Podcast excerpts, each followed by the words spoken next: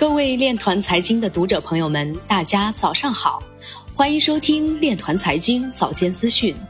今天是二零二一年三月十三号，农历二月初一。首先，让我们聚焦今日财经。澳大利亚政府拨款六百九十万澳元，以探索区块链的可行性。罗马尼亚一理发师盗窃六十二万美元的加密货币。随着我国法定数字货币试点工作推进，一些移动应用、境外虚拟货币也开始以央行数字货币为名进行传销和诈骗，以虚拟货币为交易媒介的诈骗、洗钱等非法行为频频出现。全国政协委员表示，应构建全国一体化的数字货币安全联防联控体系。中央财经大学季涛表示。NFT 艺术与传统艺术市场或为并行关系。抹茶将上线 DON USDT 交易对。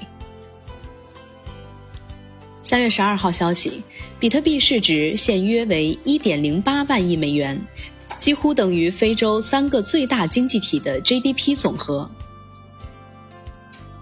数据显示，二十五家公司持有的比特币数量接近五十万枚。以太坊核心开发者正在制定以太坊2.0合并技术规范。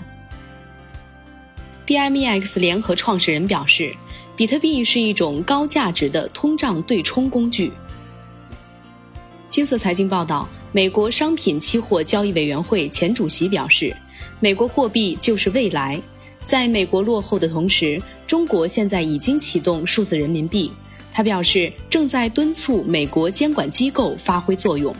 我们也需要引领这些创新，以使货币未来的标准——货币的数字未来标准，成为我们长期以来一直信奉的标准：法治、自由和公平的开放市场以及经济隐私。星展银行首席执行官表示，数字货币和资产的代币化已成为现实，并且可能成为未来的主导因素。但这并不一定意味着比特币作为交换媒介可以取代法币。以上就是今天链团财经早间资讯的全部内容，欢迎转发分享。如果您有更好的建议，请扫描文末二维码与主播分享。